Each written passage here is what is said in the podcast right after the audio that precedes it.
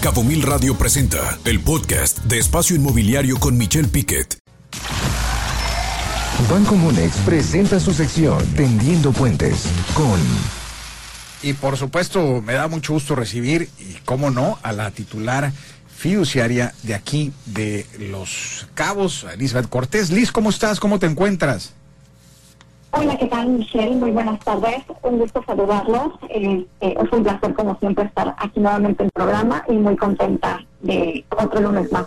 No, por supuesto, un lunes más del Banco Monex platicando precisamente sobre los diversos temas, temas y en este caso el fideicomiso inmobiliario. Platícanos, ¿quiénes pueden participar en un fideicomiso inmobiliario, Liz? Sí, bueno, pues dando continuidad a nuestra última sesión, este, muchas gracias por su pregunta.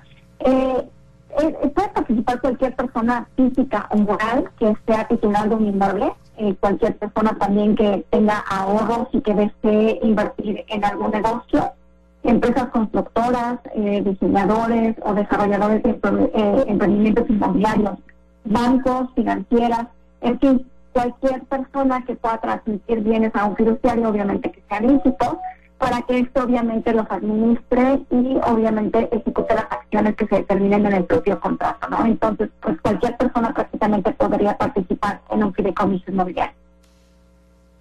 Perfecto, perfecto. Hola Liz, ¿y cuál será un, un, ejemplo práctico de fideicomisos inmobiliarios que se pueden presentar en la realidad económica actual?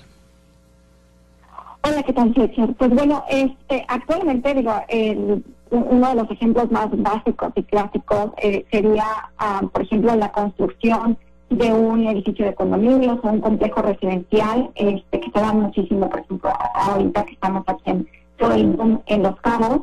Eh, en este contrato, pues las partes serían las personas físicas o morales que tuvieran eh, propiedad un terreno, que lo aportaran al fideicomiso, los inversionistas, una empresa, por ejemplo, constructora, o empresa eh, dedicada a la comercialización de esos proyectos inmobiliarios. Y el fiduciario, en este sentido, sería el encargado de otorgar los poderes, este, licencias y demás permisos necesarios para la construcción, de administrar los recursos durante la ejecución de la obra y al final, cuando obviamente ya se haya concluido la construcción, pues transmitir las unidades individuales a los terceros, a los clientes finales, ¿no? Una vez que se eh, concluye este fin, el fiduciario pues obviamente extingue este fideicomiso y transmite las utilidades a eh, los fideicomisarios o fideicomitentes ¿no? que tengan que hayan este participado en el contrato. Entonces, básicamente es como como una como una eh, digamos funciones de una empresa, pero a través de un fideicomiso, ¿no? Claro, muy interesante, por supuesto, Liz. No cabe duda que están muy activos ustedes en Banco Monex y tú como fiduciaria aquí localmente, pues se ve que hay mucha actividad en, en esta materia y pues no, no se ha frenado, ¿verdad, Liz? No, bueno, ha habido un poquito ahí, como ustedes han tocado sus temas, aquí tenemos tenido algunas situaciones donde en, en catastro hay eh, dificultades para sacar el, el, régimen de propiedad y algunos trámites, pero en general la construcción sigue muy... Eh, alta, o sea, hay muchísimos proyectos en desarrollo, eh, tenemos de hecho varios fideicomisos nosotros ahorita en proceso, mucha gente que se ha acercado a nosotros buscando alternativas a través de estas estructuras. Pues, la realidad es que sí, ojalá, hay bastante. ojalá que ahí el señor eh, Pollorena, eh, que ahora titular de Catastro, pues ponga interés y sobre todo opinión en este tema, en el tema. Ya habíamos tenido mucha polémica en Catastro hace algunos meses, que bueno, ahora llega y un cambio de administración. Veamos en ese tema fiduciario, pues ahí en Catastro, que se pueda dar esta celeridad al principal ingreso en materia económica para el ayuntamiento, precisamente el del sector inmobiliario. Fletcher. Uh, otra pregunta. ¿Hay ventajas de utilizar un fideicomiso inmobiliario en relación a otro tipo de negocio de construcción?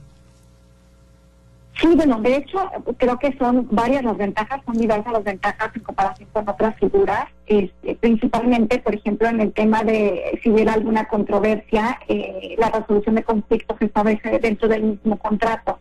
Entonces, digamos que la resolución sería mucho más sencilla, ¿no? Porque están pactados desde el inicio, conocen todas las partes involucradas cómo salir de, del negocio, ¿no? Este, desde el punto de vista comercial, pues creo que principalmente es la seguridad ya que este tipo de, figuras lo que hacen es diseñarse exclusivamente para cada proyecto. Es decir, no traen como historia o antecedentes o algo que pueda eh, de alguna forma influir en el, el desarrollo no se lleve a cabo, ¿no?